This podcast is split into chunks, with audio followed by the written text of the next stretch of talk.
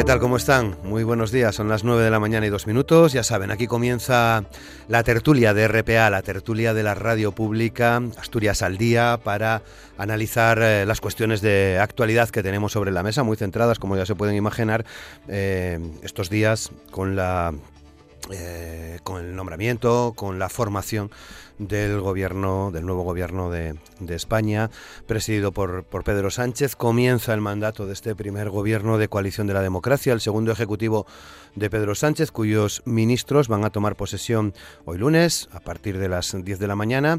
Un, consejo de, de, ministros que afronta eh, su semana inicial con dos reuniones en agenda y varias tareas prioritarias pendientes, entre ellas señaladas por el propio gobierno socialista cuando aún estaba en funciones, la subida de las pensiones y del salario de los empleados públicos para este 2020, así como el nuevo salario mínimo interprofesional que podrían ver la luz en los próximos días. El gobierno de Pedro Sánchez será el segundo más amplio de la democracia reciente. De los 55 gabinetes desde la transición, solo los de Adolfo Suárez habían tenido una composición tan numerosa, con 24 miembros por 23 de Sánchez, incluyendo a los presidentes un gobierno con varias voces pero una misma palabra, según explicó eh, Pedro Sánchez. Dice también que el nuevo Ejecutivo nace con un firme propósito de unidad y caminará en una sola dirección, aunque se nutrirá de ideas plurales en una legislatura que será de diálogo. El nuevo gobierno se va a centrar, añade Pedro Sánchez, en las cinco grandes transformaciones que, según su criterio, precisa España, afianzar el crecimiento económico y crear empleo de calidad, el entendimiento territorial y el reto demográfico, la justicia social, la transformación digital de la economía y la transición justa y la plena igualdad de, de la mujer. Ya saben que en los próximos días iremos conociendo eh, a las personas que van a formar parte de los cargos importantes de cada ministerio, pero se acaba de, publicar que eh, Pedro Sánchez va a proponer a Dolores Delgado como fiscal general del, del, Estado. Dolores Delgado, ya saben, ocupó una cartera ministerial, cartera de justicia, en el eh, pasado, en la pasada legislatura, en la corta legislatura que vimos hasta ahora, con el gobierno en funciones. La oposición al nuevo gobierno progresista ha cargado ya contra, sus, contra los socios Partido Socialista y Unidas Podemos por, entre otras cosas, incrementar el coste al, eh, al erario público por el número de carteras. Tanto el Partido Popular como Vox han anunciado que van a llevar la oposición a la calle, pero los populares de momento se desmarcaron ayer de las concentraciones contra el gobierno que el partido de Santiago Abascal convocó frente a los ayuntamientos de toda España. Así comenzamos Asturias al día en este lunes, en este 13 de enero. Hoy participan con nosotros José Manuel Pérez Díaz, Pericles, Hipólito Álvarez, Miguel Ángel Fernández y Alberto Rubio, como siempre, con Amor Argüelles en el control de sonido y también con nuestro compañero eh, Javi Palomo. Aquí comienza Asturias al Día con Roberto Pato.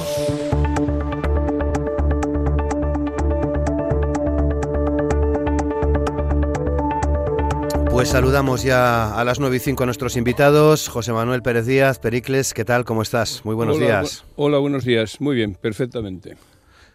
Hipólito Álvarez, ¿qué tal Hipólito? ¿Cómo estás? Muy bien, buenos días. Buenos días, José Manuel. Hola, buenos días. Miguel Ángel Fernández. Hola, muy buenos días. ¿Qué, ¿Qué tal, tal, Pericles? ¿Corriste a la San Silvestre este año? No pude, amigo. Hoy Este año me dediqué al libro y a, y a publicitar y a, y a, hacer que la San Silvestre fuera mejor, pero desde el punto de vista teórico, en la práctica nada. Sí, en los papeles, en los papeles ya te vi ya. y, Alber y, Alberto Rubio, ¿qué tal Alberto? ¿Cómo estás? Buenos días. Muy bien, buenos días, Peri. Hola, Hola buenos tal? días. Muy bien. Bueno, pues muy, muchas gracias a los cuatro por eh, participar hoy con nosotros aquí en la radio pública en RPA, en esta tertulia de, de actualidad para analizar pues los últimos acontecimientos. Miguel Ángel, muy centrados, lógicamente, en la composición del nuevo gobierno que conocíamos eh, ayer domingo. Hoy a partir de las 10 de la mañana, una vez que termine el programa, eh, tomarán posesión de sus, eh, de, sus, de sus cargos como ministros y ministras de este nuevo gobierno, uno de los más amplios y primer gobierno de coalición de la mm, reciente democracia, de la transición a esta parte, ¿no? Sí, tenemos un gobierno peculiar, pero no hay culpa mía, ¿eh? Aviso, aviso porque antes de que hubiera gobierno ya estaba aquí todo el mundo con, con, les, con les armes en la mano. Y cuando digo lo de les armes no, no, no, parece una broma.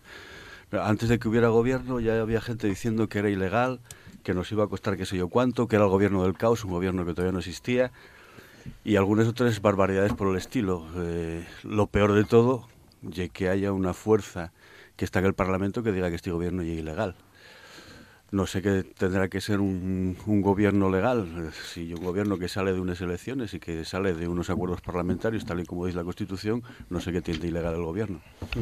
Hipólito. Eh, bueno, vamos a ver, yo creo que, primero, formalmente tenemos gobierno.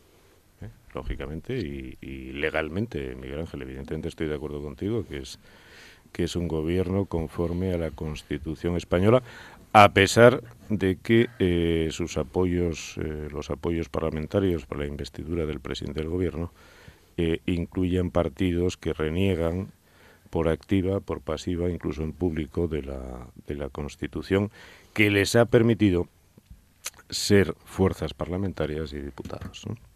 Esa es una primera cuestión. La segunda cuestión, yo creo que hay que desligar eh, las afirmaciones de Twitter y de esas declaraciones políticas de determinados grupos que a veces se le va a pinza y, les pasa por la derecha y les pasa por la izquierda, les pasa a todos, eh, pero especialmente en los extremos, tanto en el izquierdo como el derecho, eh, pues que a veces utilizan la propaganda y las afirmaciones llamativas que realmente no tienen, no tienen fondo y no tienen, no tienen sentido.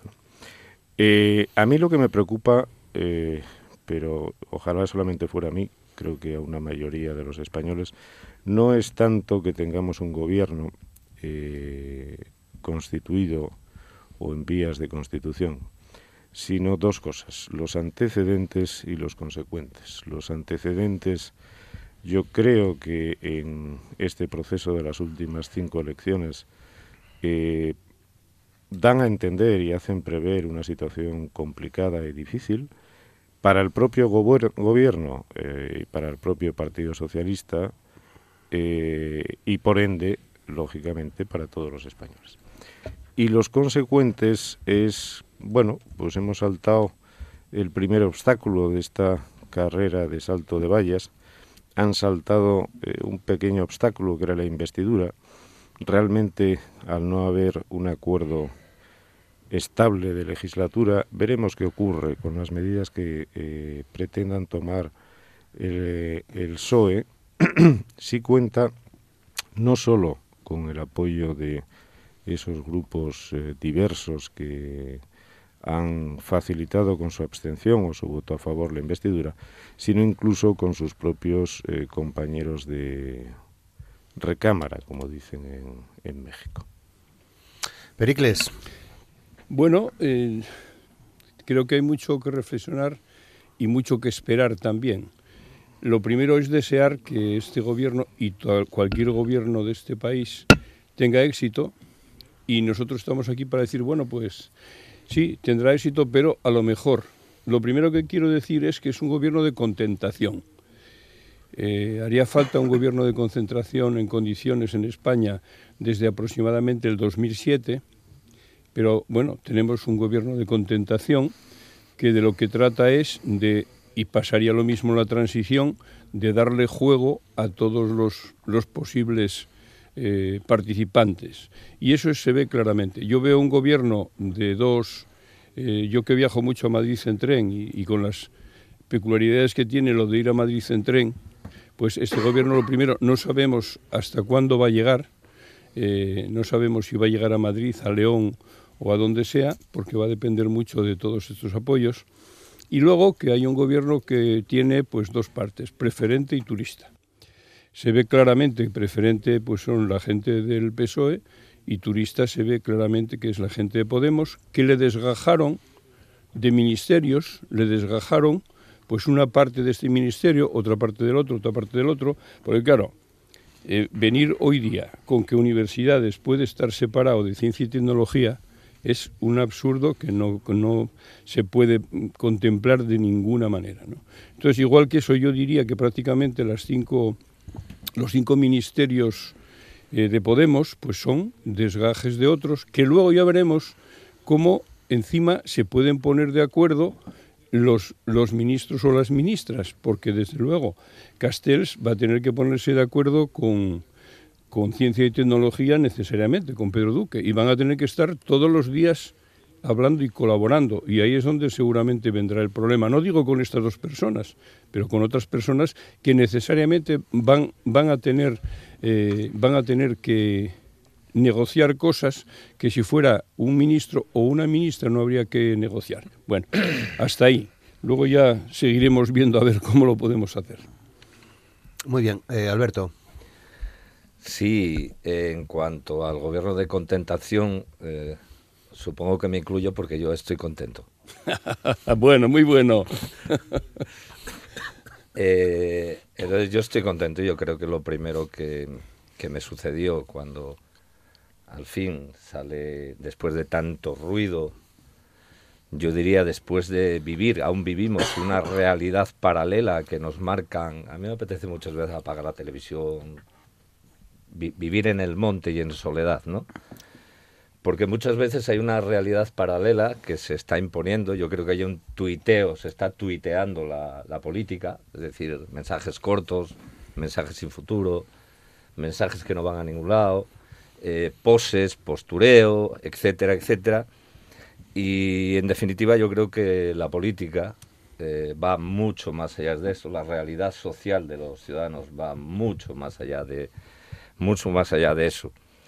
Y yo creo que este gobierno, independientemente de lo que Pericles acaba de decir, es decir, que podamos o que alguien pueda intentar enredar desde el gobierno con la política. Alguna experiencia tenemos en el pasado aquí en Asturias, yo la recuerdo muy bien porque la viví directamente, de estos enredos palaciegos que algunas personas en algunos partidos les gusta mucho diseñar y luego acaban fallando y fracasando. Yo espero que no sea el caso, por eso digo que parto de la base de, estar contento y parto de la base de que en estos momentos, para que yo siga contento y que estén contentos el resto de los españoles, a ver si empezamos a utilizar la palabra españoles así, guay, y no con esa tendenciosidad con la que se utiliza muchas veces. A mí me gustaría mucho que hubiera cuatro o cinco medidas rápidas que se puedan hacer. La delegación de la reforma laboral, el tema de la subida del salario mínimo interprofesional, el tema de la subida de los funcionarios, las pensiones y el IPC, los IRPF, retocar la reforma fiscal, un primer paso para retocar, para retocar lo que pudiera ser una reforma fiscal, derogar la ley Mordaza, para que algún que otro sindicalista que lo único que dijo o que hizo en la calle fue poner sus reivindicaciones, salga también de la cárcel o de los procesos penales a los que está sometido, y la recuperación de lo público, como palabra en el circus digamos, el circuspicio de toda la política nacional. Si eso se hace, si eso se hace, si en eso se empiezan a poner mimbres, me imagino que muchos españoles, por esta vez, nos estará y nos prestará y estaremos muy contentos y será muy bueno para los españoles que muchos más españoles de esos pocos que hasta ahora estaban contentos, estemos muy contentos. Muy bien. Eh, gobierno de contentación nacional, también para ti, Miguel. Yo creo que más que eso va a ser un gobierno de negociación, más que de contentación. Va a ser una negociación permanente, primero inter, interpares y luego con el resto de la gente que no está en, el gobierno directamente. Eh, hay una, una, cuestión que nos preocupa a todos. Yo, a mí lo que me preocupa ya la salud de, lo que está, de los que están en el gobierno eh, casi tanto como la del conjunto de los españoles, porque esta gente eh, va a empezar a criar canes y a tener alopecia nerviosa no tardando mucho, porque esto va a ser un bombardeo constante contra ellos y por otra parte que la situación no es fácil. En eso estamos de acuerdo todos, pero la situación no es fácil prácticamente en, ningún sitio del mundo desde el momento en que van desapareciendo aquellos eh, grandes bloques que se van deshaciendo en otros bloques pequeñinos que no es fácil de, muchas veces de calibrar. Veas el ejemplo de Austria. Austria en este momento están gobernando eh, lo que eh, los austríacos dicen que es extrema derecha, que yo no, no conozco al señorito este que se peina para atrás, y los verdes, que los verdes teóricamente tienen unas posiciones de izquierda con relación al tema de la conservación y un gobierno extraño. Pero esa situación tuvo en Bélgica durante mucho tiempo. En Francia están quemando y al medio París, al, gobierno, por la cuestión de las pensiones. En, en Irlanda del Norte acaban de ponerse de acuerdo después de tres años de negociaciones, donde incluso llegaron a perder los derechos de la autonomía es decir, el mundo es un poco complicado y sobre todo va a complicársenos más. Eh, en este momento la economía mundial está cogiendo catarro. Si esto pasa a gripe, la situación se nos va a complicar a todos, porque el emperador está empeñado en que ellos son los únicos que tienen que ganar y es capaz con ello de, poner bombas donde sea. Con lo cual, eh, los otros responden y pasa lo que pasa. O sea, a mí parece bastante bien que en este momento en, en Irak, en Irán, la gente haya salido a la calle hacia el gobierno que no se puede andar derribando aviones. en un país donde teóricamente todo estaba controlado por, por los, por los ayatolás. Se ve que hay ya un, un grupo de gente que no está dispuesto a aguantar eso. Entonces, en el Estado español, volvamos para Casina, porque después de un paseo mundial es conveniente descansar. ¿Qué va a pasar aquí? Yo espero que el gobierno haga cosas. Eh, algunas de las, de las cuestiones con las que acaba de plantear Alberto, llevamos planteándoles aquí él y yo durante mucho tiempo, y quiero que realmente eso se empiece a ver. Tenemos una cierta impaciencia por ver cosas. Por consiguiente, este gobierno ahora mismo está llevando palos por parte de la gente de la izquierda y no tardando mucho, por la parte de la derecha y no tardando mucho llevarlos por la parte de la izquierda por lento. Espero que no seamos excesivamente impacientes, sí exigentes, pero vamos, vamos a esperar a que por lo menos em, se sienten y se pongan de acuerdo donde se tienen que sentar cada uno. Se sienten y no se sienten, coño. No, no, se sienten, se sienten, se sienten, y lo sintamos. Ay, ay. Hipólito. Bueno, eh, Sí, es cierto que, este gobierno tendrá que hacer cosas y, bueno, es su trabajo. ¿eh? Para eso les pagamos eh, y les pagamos bien, ¿no? Eh, porque son nuestros empleados y eso no hay que olvidarlo. Ellos a veces lo olvidan, pero nosotros no debemos olvidarlo. dibujabas muy bien, Miguel Ángel, un entorno internacional, Alberto, un entorno nacional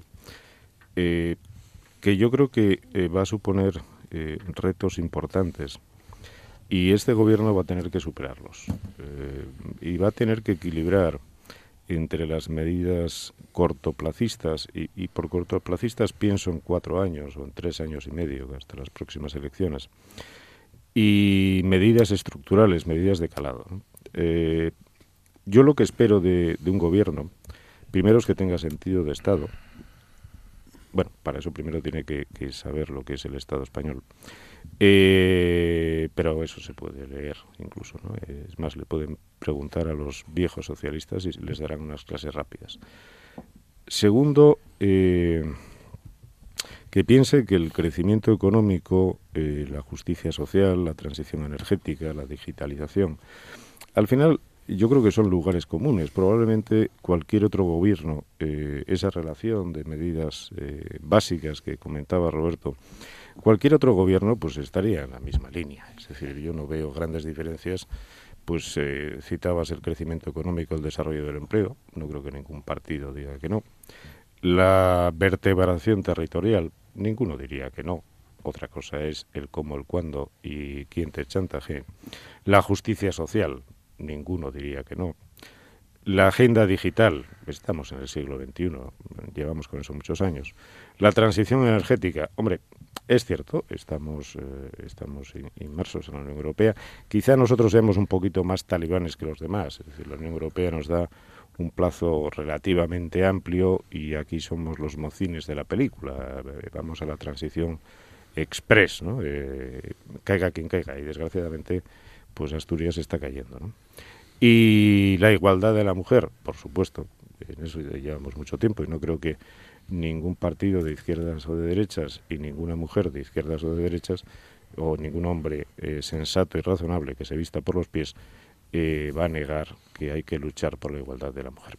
Dicho esto, eh, hay dos cuestiones que creo que van a tener que sortear. La primera es, y lo decía el otro día José Bono y alguno más lo decía, uh, la primera es que Podemos, que estaba en franca caída electoral, eh, y así hemos visto en las últimas elecciones, precisaba de una tabla de salvación que ha conseguido, y es la visibilidad a través de estar en el Consejo de Ministros. Al margen del contenido de sus ministerios, lo que sí ha conseguido es estar de nuevo en la palestra y además tener en su mano una serie de herramientas que lo de menos es que sean más menos eficaces o que, o que consigan algo realmente positivo y añadan valor, pero sí son instrumentos eh, de publicidad y propaganda que permiten, pues al igual que ha estado haciendo Pedro Sánchez desde que accedió eh, por moción de censura y no por elección popular,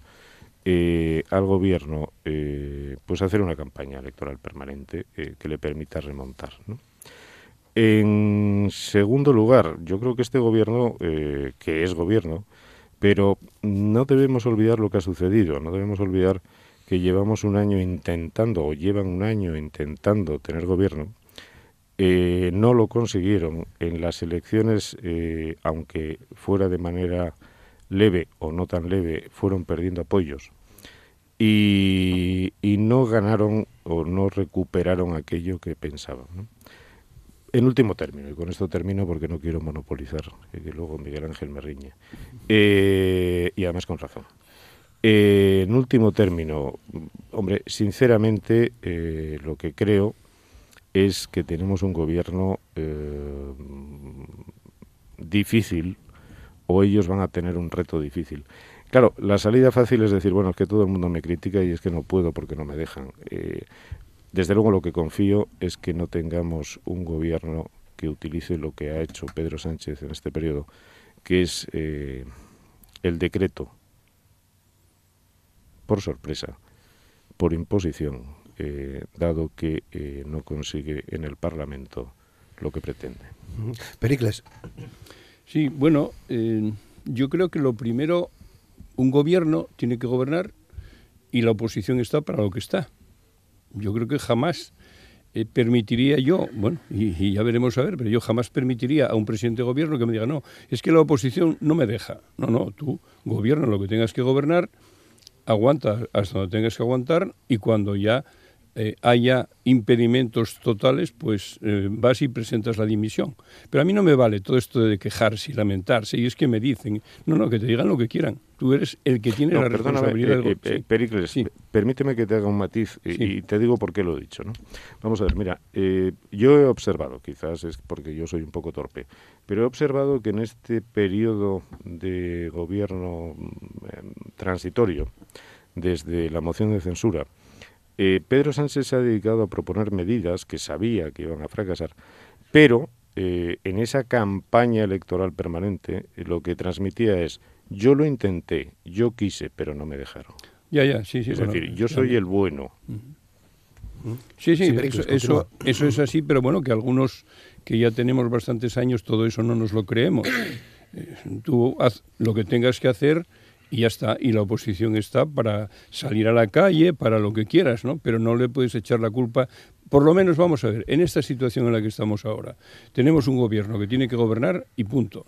Tiene, eh, y yo lo veo muy bien, tiene una parte mm, económica eh, que creo que, que va a funcionar porque es la clave de todo, es que la economía funcione y el empleo funcione y luego como consecuencia de eso podremos aplicar cosas al mundo social y a todos los demás mundos. ¿no?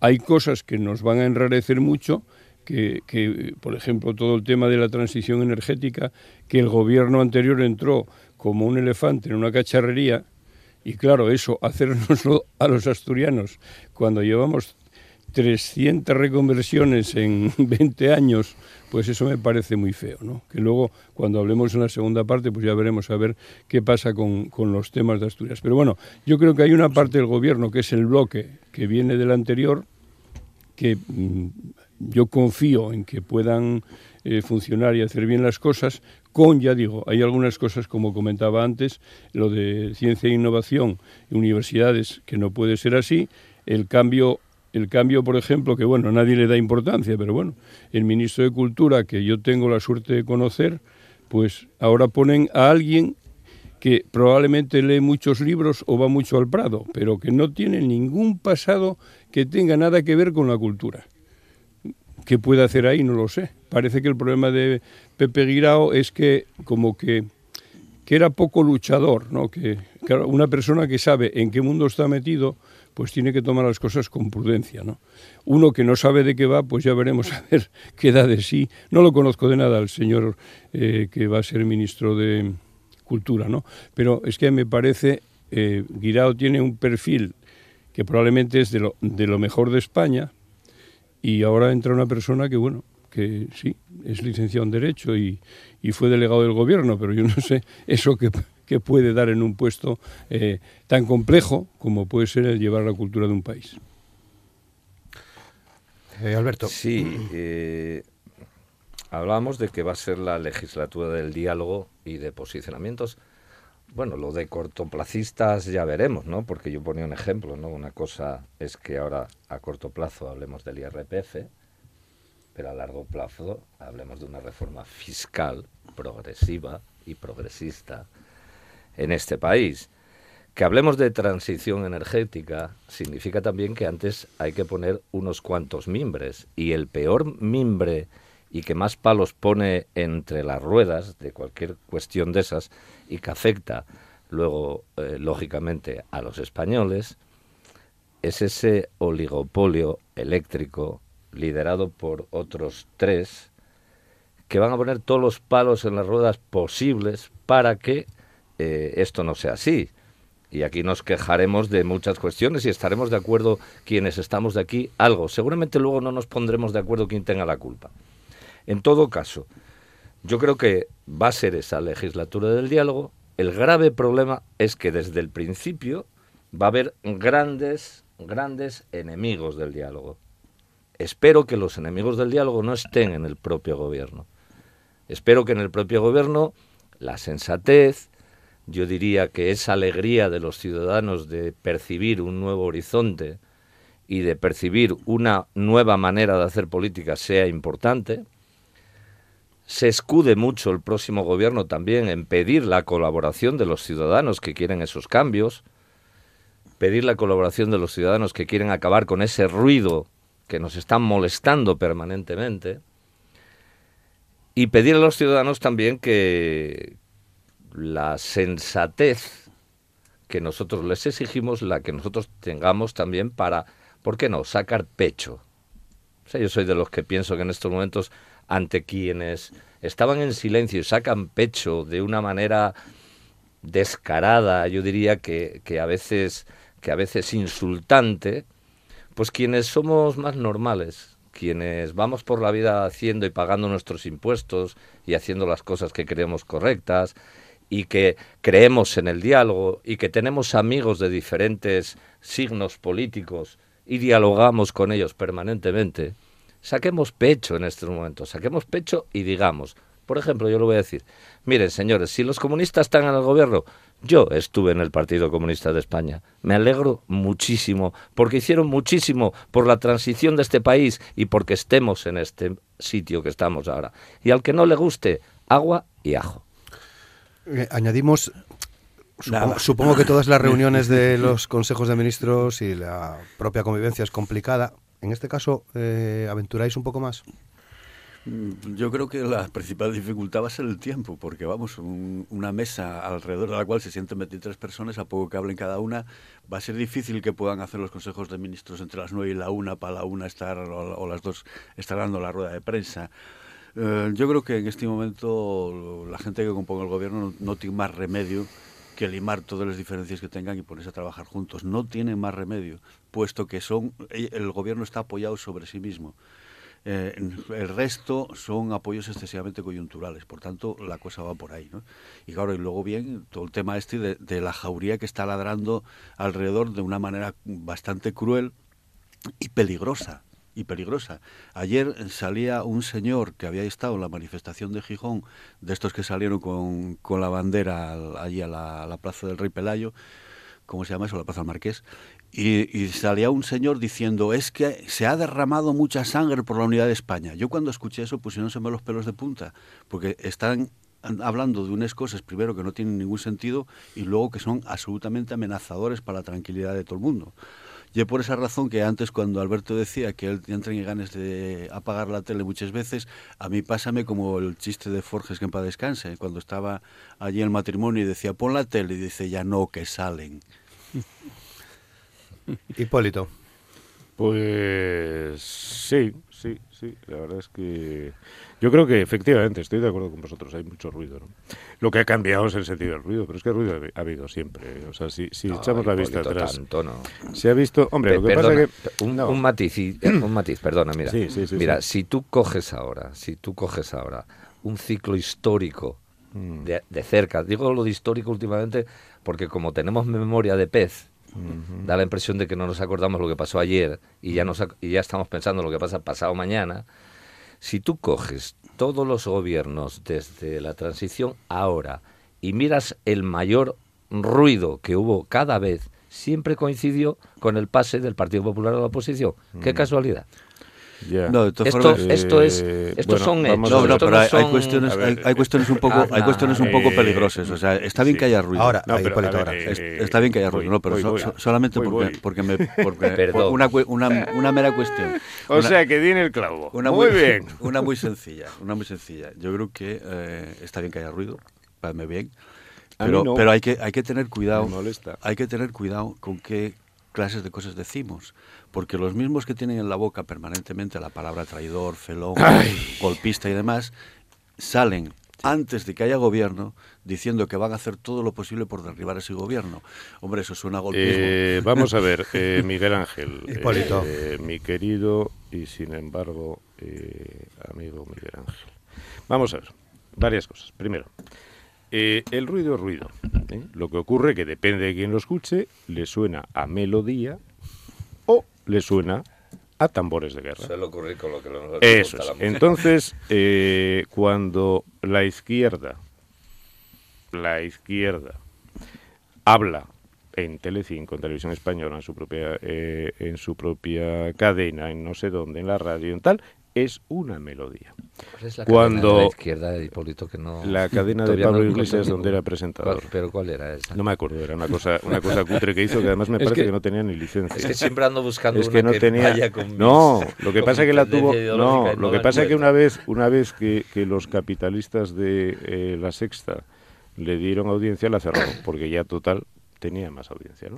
pero dicho esto eh, vuelvo a lo mismo primero el ruido no es bueno, pero el ruido se produce siempre y no nos engañemos. Y, y- y cuando decía Alberto, no tengamos memoria de pez, pues efectivamente no la tengas, porque cuando ha estado el PP, las declaraciones de Podemos, incluso los posicionamientos de Pedro Sánchez cuando tuvo que salir con el rabo entre las piernas, pues eran eh, evidentemente mucho, perdóname Alberto, Eso no es ruido, es eran, oposición. se ay llama. ves, te das cuenta, es una melodía, Ah, ay bien. por favor, Eso se llama ay oposición. por favor, Qué Ay, ay, ay, finos ay, ay. estamos esta ruido- mañana. Que sí, sí, No, sí. el ruido es otra cosa y tú lo el ruido, sabes. mira, vamos a ver, el ruido, el ruido depende cómo se interprete. Es decir, por ejemplo, para, para mi padre lo- la música que yo escucho es ruido y para mí lo que escucha él es una horterada. Bueno, pues muy bien, pues es una cuestión subjetiva, ¿no? Ahora bien, eh, preguntaba a Roberto, y volviendo a la pregunta de, nuestro querido eh, coordinador y moderador, eh, preguntaba a Roberto cómo preveemos los consejos de gobierno. Pues hombre, puestos a pensar, uno, Miguel Ángel tiene razón, es decir, 26 personas como tengan voz y voto y el mismo peso, lo tienen 23, 23, vale, 23, 23. Eh, bueno, pero igual permiten llevar invitados, ¿eh? Que o asesores, porque claro, te nombran ministro, pero luego necesitas un asesor porque no tienes ni puñetera idea de lo que, de lo que te ha tocado. ¿no? Al, Pero al eso- grano, al grano. Vale, entonces, eh, uno, son las 9 y 36. Cuestión, cuestión económica. El grano. El grano significa que hay que separarlo de la paja, ¿vale? El grano, ¿qué significa? Que este gobierno tiene eh, tres, cuatro personas clave, eh, llámese Ábalos, llámese Nadia Calviño o, o, eh, Calvo, Carmen Calvo, eh, Pablo Iglesias e Irene Montero, básicamente. Eso se va, se va a, se va a cocer y luego se va a materializar en el Consejo de Ministros. Punto. Los eh, la parte socialista del gobierno, pues se coordinará internamente con su partido y la parte eh, de Podemos, pues, eh, pues en el chalet, pues charlarán y decidirán lo que tienen que hacer. ¿no? Y con, y con Chávez y... No, a ver, depende. Si es verano, estos. si es verano en la Y piscina. Ahora con el de Irán. Si es verano, si es también. verano, si es verano en la piscina y si es invierno eh, al calor de la chimenea. Con lo cual va a ser relativamente sencillo, eso va a ser, va a ser rápido. Otra cosa es, oye, que haya que alargarlo para después ir a comer. Vale, pero Decías que, Pericles, creo que te entendía que a ti no te gusta el ruido tampoco. Eh, bueno, depende de, depende de cómo. Eh, eh, bueno, primero, que- déjame hacer un añadido a lo del Sí, sí, sí, por Consejo supuesto, de. Ministros. Eh, al Consejo de Ministros van a llegar el 80% de las cosas consensuadas desde el día anterior, como suele ser normal. Entonces ahí va a tener que haber unos equipos que trabajen eh, los dos días anteriores a tope, de tal forma que puedan consensuar las cosas y que se llegue allí a hablar de las cosas realmente importantes. ¿no? Lo del ruido, no, a mí me parece bien es que estamos en una sociedad de ruido. Yo estoy recordando ahora que cuando yo hice eh, el- eh, la prueba para entrenador nacional de balonmano, cuando te estaban examinando se montaban un ruido, porque en un, en un partido de balonmano las decisiones se toman cuando hay un ruido y una cosa que es imposible. Bueno, pues un gobierno tiene que estar preparado para eso también. Y, y yo diría que escuchar lo que dice la calle, lo que dice la oposición, aunque sea la oposición, pero tienen que tomar sus decisiones. Y tienen que tomar sus decisiones cuando hay muchísimo ruido, muchísima tensión, hasta el punto de que pueden tener alopecia, como decía alguien antes. ¿no? O sea, es- esa es mi visión. ¿no? Eh, yo no entiendo una sociedad sin ruido. Cada uno tiene que opinar lo que quiera y luego alguien que es el gobierno, tiene que tomar las decisiones que tenga que tomar, haya ruido o no lo haya. Yo diría que es mejor que haya ruido.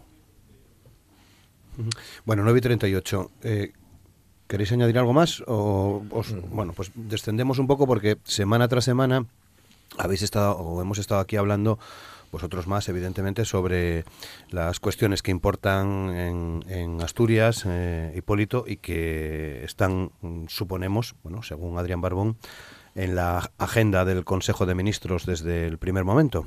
Hmm. Sí, vamos a ver, aquí hay, hay que, hay que separar dos cuestiones. Una, volvemos a lo mismo del gobierno, es decir, aquí tenemos un gobierno que tiene que actuar. ¿eh? Eh, y lógicamente, eh, bueno, eh, estamos en un país, en, España, que tiene un gobierno nacional y por lo tanto los gobiernos autonómicos deben colaborar y tratar de atraer para su territorio lo más posible. Igual que sucede con la Unión Europea, con los fondos que, podemos percibir en la comunidad autónoma. Pero evidentemente primero tiene que gobernar. Eh, eh, eh. No, no podemos fiar, y espero que no sea así, fiar el futuro de Asturias exclusivamente a lo que nos venga de fuera. Por muy crítico que sea, ¿vale? Pero también hay que hacer cosas aquí y, y además este gobierno eh, regional tiene la capacidad y el poder para hacerlo. Dicho esto, efectivamente hemos hablado siempre de prioridades, eh, yo creo que es repetitivo y acaban siendo tópicos, las comunicaciones, eh, la variante de Pajares, eh, etcétera, etcétera. Es decir, hablamos de, cuestiones, la transición energética, el, el estatuto de las electrointensivas. Todo eso está bien y todo eso es importante. Y, vuelvo a lo mismo, es una cuestión desgraciadamente de corto plazo. ¿Por qué? Porque la Unión Europea ya nos ha marcado un horizonte eh, para eh, producir esa transición hacia eh, energía le- lejana al carbón o, o distante del carbón, exactamente igual que nos sucedió con las minas. Es decir, pues efectivamente la minería tenía una fecha de caducidad y llevaba mucho tiempo marcada. ¿Qué ocurre? Que nos fuimos engañando, llegó el momento y tal. Ahora bien, Hay algo que sí debe luchar el gobierno de la nación y en eso entiendo que eh, Adrián Barbón, y no solamente Adrián Barbón, todas las fuerzas políticas en Asturias deben presionar desde el minuto uno al gobierno. Y es en esa transición energética, y por hablar de un tema específico, en esa transición energética justa, que ya veremos justa para quién, porque claro, justa es un concepto general. Eh, y yo quiero que sea una transición energética razonable y justa para Asturias, para la economía asturiana y por ende para el empleo asturiano. ¿Que vamos a sufrir en el empleo? Seguro. Que nadie lo dude. O sea, que nadie piense que aquí se va a cambiar un empleo por otro, pero por lo menos que sea lo menos posible y que haya alternativas. Vamos a tener que luchar en la Unión Europea. La Unión Europea ha instituido eh, unos fondos importantes, o los ha prometido, todavía no los ha comprometido, para que se produzca esa transición. Eh, dos cuestiones importantes. Primero, no nos engañemos. Alemania es un país con fuertes raíces mineras. Por lo tanto, eh, pensemos el peso que tiene España en la Unión Europea y el peso que tiene un contribuyente neto, como es el caso de Alemania. Peso político y peso económico. Por lo tanto, Asturias sufrirá o no en función de la presión y la fuerza que se ejerza y la firmeza en la Unión Europea para conseguir los máximos fondos posibles. No solamente para Asturias, cuidado, está León, está Teruel, hay, hay otros, eh, otras zonas eh, que van a sufrir esa transición energética. Siguiente cuestión, eso a nivel europeo. Siguiente cuestión, en España. En España se ha producido en esta negociación, hemos visto cómo comunidades autónomas que tradicionalmente eran fuertes, con estos pactos de investidura se han fortalecido. Y además lo considero absolutamente razonable. Si tienes posición de fuerza, lo consigues para ti. Exactamente igual que hubiera ocurrido si Asturias hubiera sido definitiva en la constitución de, gobierno. Eh, yo creo que eso nos coloca en una posición de eh, tercera. Lo comentaba antes Pericles, yo también viajo bastante en tren y, y lo que pasa es que ahora ya no hay aquello de primera, segunda, coche, cama, litera y, prácticamente el pescante. ¿no? Pero eh, debemos luchar desde el minuto uno sin descanso por no ir en el pescante. Y todo parece que nos van a colocar en el pescante. Alberto. Sí. Yo creo que sería importante primero, eh, sería importante ahora y era importante antes, primero que este país diera un paso eh, más adelante de la propia Constitución que tenemos en estos momentos respecto a la política territorial.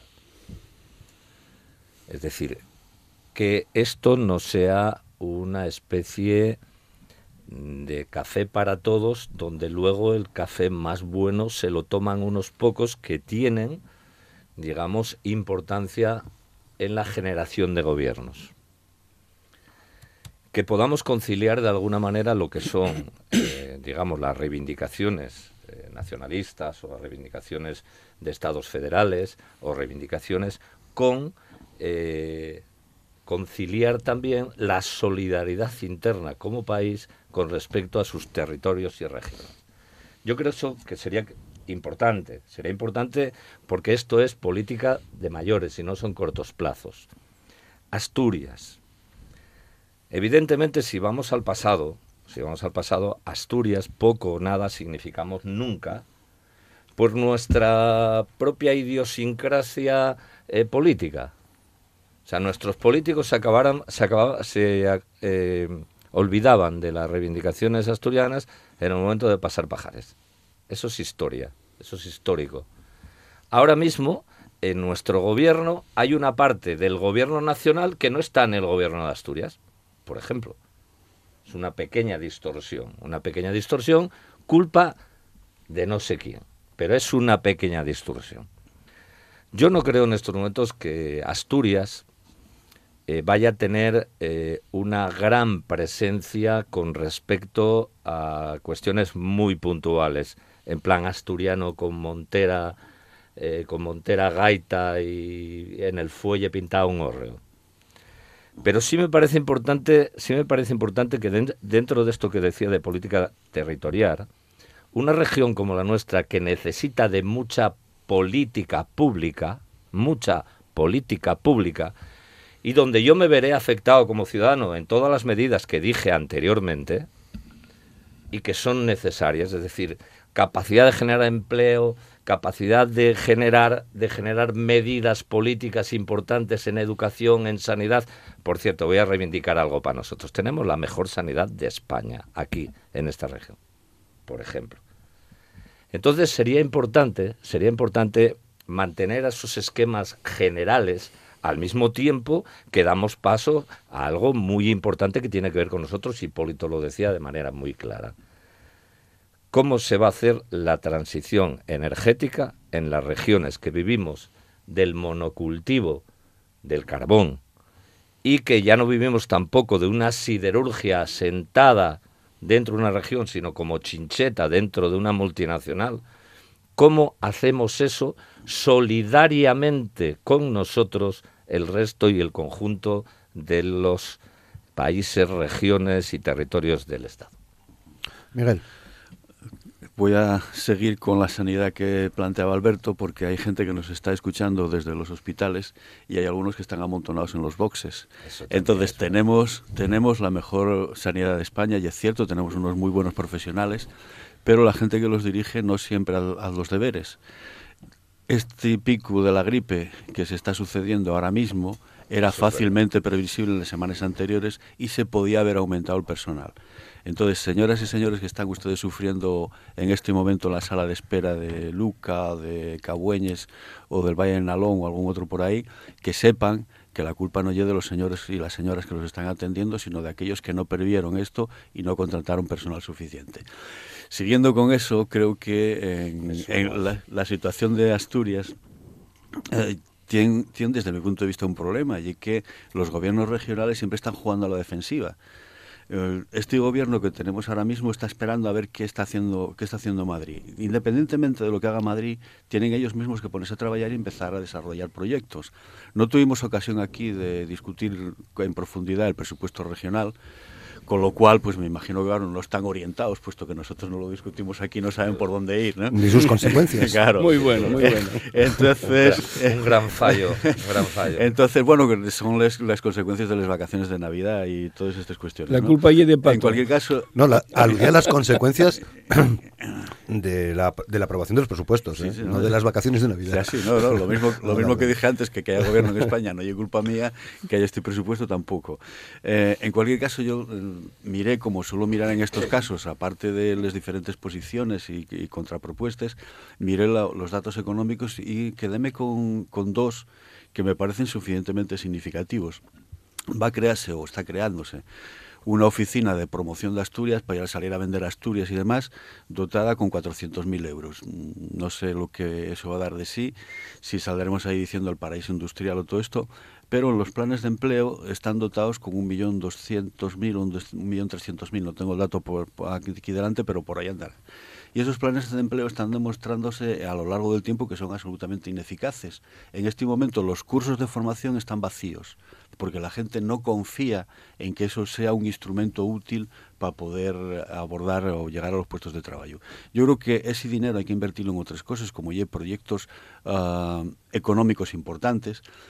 Y quiero señalar aquí que hay sectores en los, de los cuales nunca se habla, porque aquí hablamos de la siderurgia, hablamos de la minería, pero y es muy conveniente que se empiece a hablar de la potencia que puede tener Asturias en el sector de la madera, de la potencia que puede tener Asturias en el sector alimentario, y pongo el ejemplo de Navarra, donde ya hay una marca de calidad el producto de la Ribera Navarra.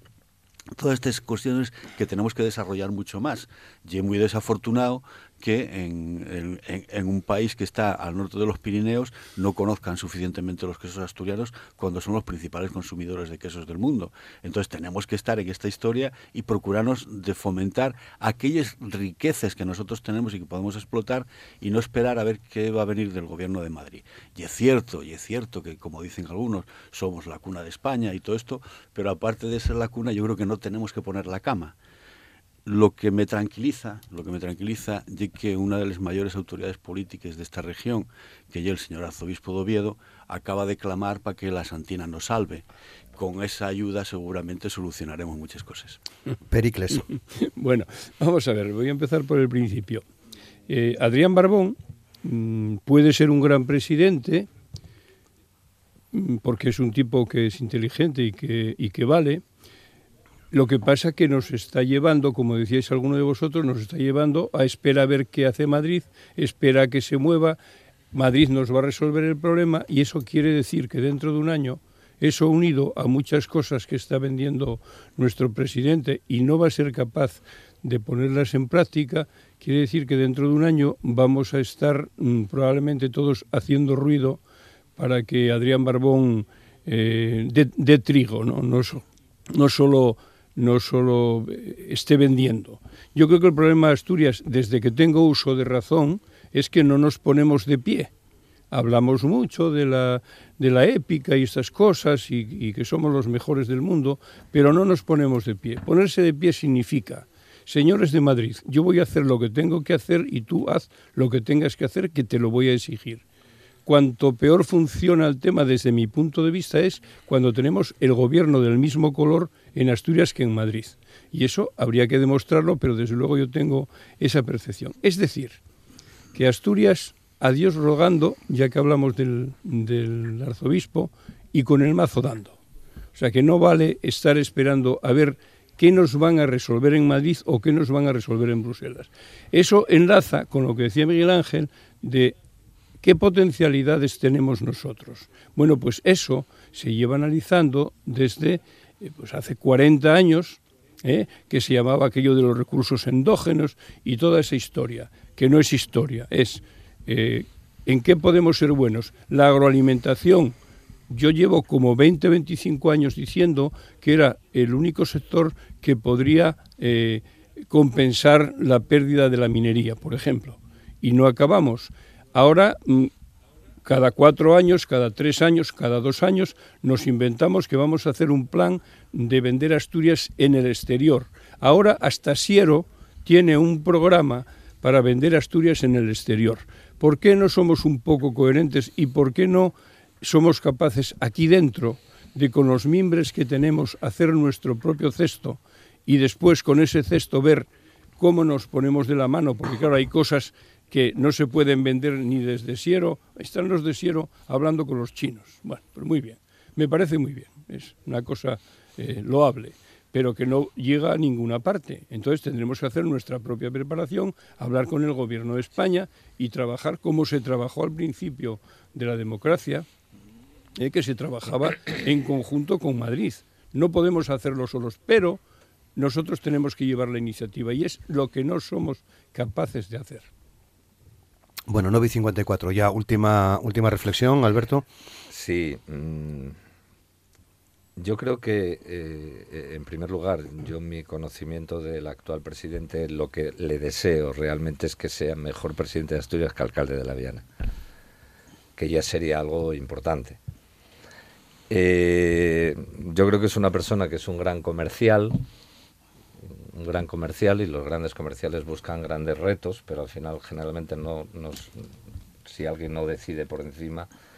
Espero que no sea el caso y yo espero que eh, partiendo de la base de lo que está diciendo de lo que está diciendo Pericles en estos momentos, que el gobierno ponga eh, sus reivindicaciones encima de la mesa al nivel de los demás eh, dentro de la política territorial, dentro de la política económica, dentro de los esfuerzos que los asturianos estamos haciendo en los últimos años, dentro de la política de comunicación y dentro también de la política que haga que nos afecte eso tan determinante que no dejemos solo de ser una isla aislada eh, del resto del país, como nos viene ocurriendo en los últimos tiempos, sino que también eh, se pueda acabar con nuestra propia mentalidad isleña, fruto de lo que decía aquella señora de, de, Canarias, ¿no? Decía, ¿usted por qué tiene tanta prisa si la carretera se acaba ahí? A nosotros se nos acaba la carretera ahí, el mar ahí, el tren ahí, y por tanto, eh, nuclear en torno a ese aislamiento cualquier política va a ser muy difícil. Con lo cual sería muy importante que nos rompa la burbuja, burbuja y empecemos, empecemos a caminar. Miguel, ya último minuto. Sí, muy rápidamente. Tenemos gobierno, habemos papa, bienvenido sea. Entonces yo espero que el gobierno, cuando menos, sea un equipo y espero que ese equipo, cuando menos, escuche al conjunto de la ciudadanía. Ahora bien, eh, también tengo que decir que el gobierno por sí mismo no va a escucharnos si nosotros no somos capaces de reclamar aquello que estimamos oportuno. Por tanto, nosotros también hagámonos escuchar.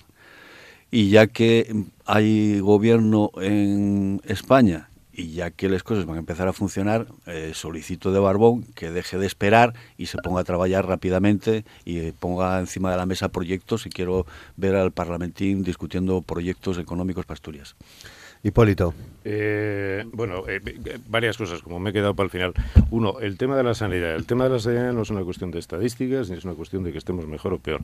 Tema de sanidad solamente hay que ver lo que está sucediendo con las listas de espera, lo que está sucediendo con la falta de motivación de profesionales. Es decir, por poner un ejemplo, la sanidad asturiana no parece de la satisfacción de quien debe ser lo que son los usuarios y los ciudadanos. Por lo tanto, un reto importante. Segundo, eh, totalmente de acuerdo con, Pericles, totalmente de acuerdo. Considero que, Adrián Barbón, y líbreme Dios de dudarlo, es una persona inteligente. ¿Qué ocurre con las personas inteligentes? Depende para qué y cómo usen esa inteligencia, porque precisamente al serlo, al serlo, lo pueden utilizar en direcciones distintas y en ocasiones al servicio de fines eh, no adecuados. Tercero, eh, nuestra relación con Madrid. Hombre, yo, eh, si queréis, por relajar un poco el ambiente, eh, esta mujer, Adriana Lastra, no hace mucho tiempo decía que éramos una región envidiable. Con lo cual, olvídate. Porque claro, si somos una región envidiable, no necesitamos nada. Porque somos los mejores. Cuidadín. Y última cuestión. hablabas de la Oficina de Atracción de Inversiones, no sé quién lo comentaba. Vamos a ver. Aquí, aquí yo creo, y, esto lo, defiendo mucho, más que atraer empresas, lo que hay que atraer es talento empresarial. Es decir, aquí el empleo lo crean los empresarios, salvo que vayamos a un modelo eh, neto de impuestos eh, que no sé quién nos pagaría, porque si fuera un, modelo funcionarial, pues no sé quién sostendría el funcionario si todos lo fuéramos, ¿no? O empleados públicos. Por lo tanto, hay que atraer eh, talento empresarial. Y ese talento empresarial viene de la mano de una identificación de las dificultades que hemos tenido en Asturias. Hemos tenido deslocalizaciones, entre otras cosas, ¿por qué? Porque los centros de decisión no están en Asturias y las decisiones no se toman con un componente eh, de proximidad geográfica o de vinculación personal. En segundo lugar, eh, para todas estas iniciativas de las que estamos hablando, bien sea el sector agroalimentario, el desarrollo rural, el tecnológico o cualquier otro, se necesita talento empresarial. Y talento empresarial significa empresarios de raza, empresarios de verdad, empresarios que luchen por lo que creen, que trabajen entre 16 y 18 horas, que es lo que hacen la mayoría de los empresarios, y que tengan vocación de continuidad y de futuro. Que no lo fiemos todo en startups de 3 al cuarto, que al final lo que buscan es dar el pelotazo porque lo vieron en Silicon Valley y poco más. Y no hay ni creación de empleo, ni estructura económica estable. Pues nada, a punto de llegar a las 10 de la mañana. Muchas gracias Hipólito Álvarez, José Manuel Pérez Díaz Pericles, Miguel Ángel Fernández y Alberto Rubio por compartir esta primera hora de la mañana con nosotros aquí en Asturias al Día. Y a todos ustedes, ya saben, volvemos mañana a partir de las 9 en la radio pública, en RPA. Hasta mañana, feliz día. Muchas gracias.